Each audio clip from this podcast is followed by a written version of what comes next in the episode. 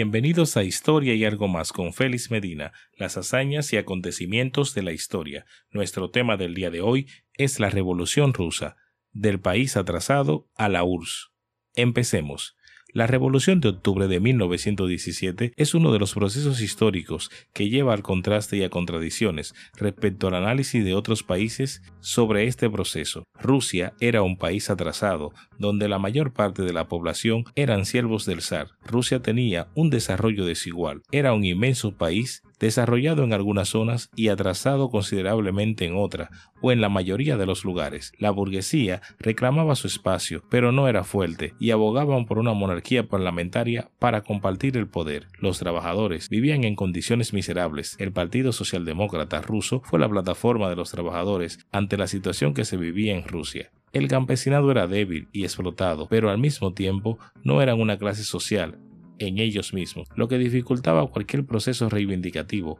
En opinión de algunos historiadores, Rusia era una cárcel de pueblos, por cuanto mantenía el control de las naciones circundantes en sus apetencias imperialistas. Se embarcó en una guerra contra Japón por la Manchuria y Corea, la cual perdió. A esto siguió un proceso revolucionario en 1905, pero que no fue una revolución organizada y por esto no prosperó. La respuesta del zar fue una reforma zarista en 1907. Dentro de ella señalaremos algunos puntos. Dentro de las pretensiones de reforma estarían una monarquía parlamentaria, creación de un parlamento o Duma, reformas agrarias, específicamente la colonización de Siberia, sacar a la burguesía de la ecuación de la revolución y el fortalecimiento de la autocracia. Sin embargo, esto no solucionó la situación, más que eso, agudizó la penuria de la población, lo que se tradujo en huelgas reiteradas. De estas huelgas reiteradas pasaron a la insurrección popular, lo que condujo a la caída del zarismo y a la instauración de un gobierno provisional. A esto se sumó el pésimo papel desarrollado por Rusia durante la Primera Guerra Mundial. El gobierno provisional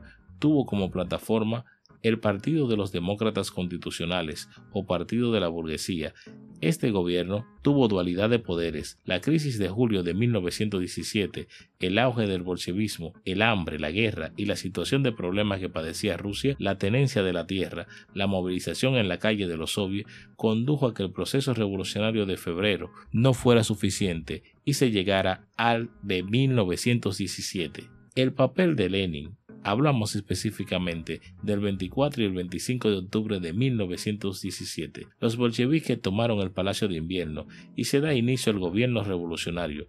Las primeras medidas fueron el retiro inmediato de la Guerra Mundial de Rusia, reactivar la economía y reducir el hambre del pueblo ruso. Sin embargo, esto traería sus reacciones. La revolución democrática burguesa era el plan de los otros partidos porque no consideraban que Rusia estuviera en condiciones para un proceso revolucionario en toda regla. De esa naturaleza, la guerra civil duró tres años. Los ejércitos blancos llevó a tomar medidas para que el poder soviético se redujera. Sin embargo, el poder soviético de los ejércitos rusos era imparable hasta la estabilización total de los soviets como un poder revolucionario. La socialista rusa pasaría de ser una nación pobre a constituirse en lo que más tarde sería conocido como la Unión de Repúblicas Socialistas Soviéticas Rusas, la URSS. Hasta aquí nuestro episodio del día de hoy. Espero hayas podido aprender algo en este viaje.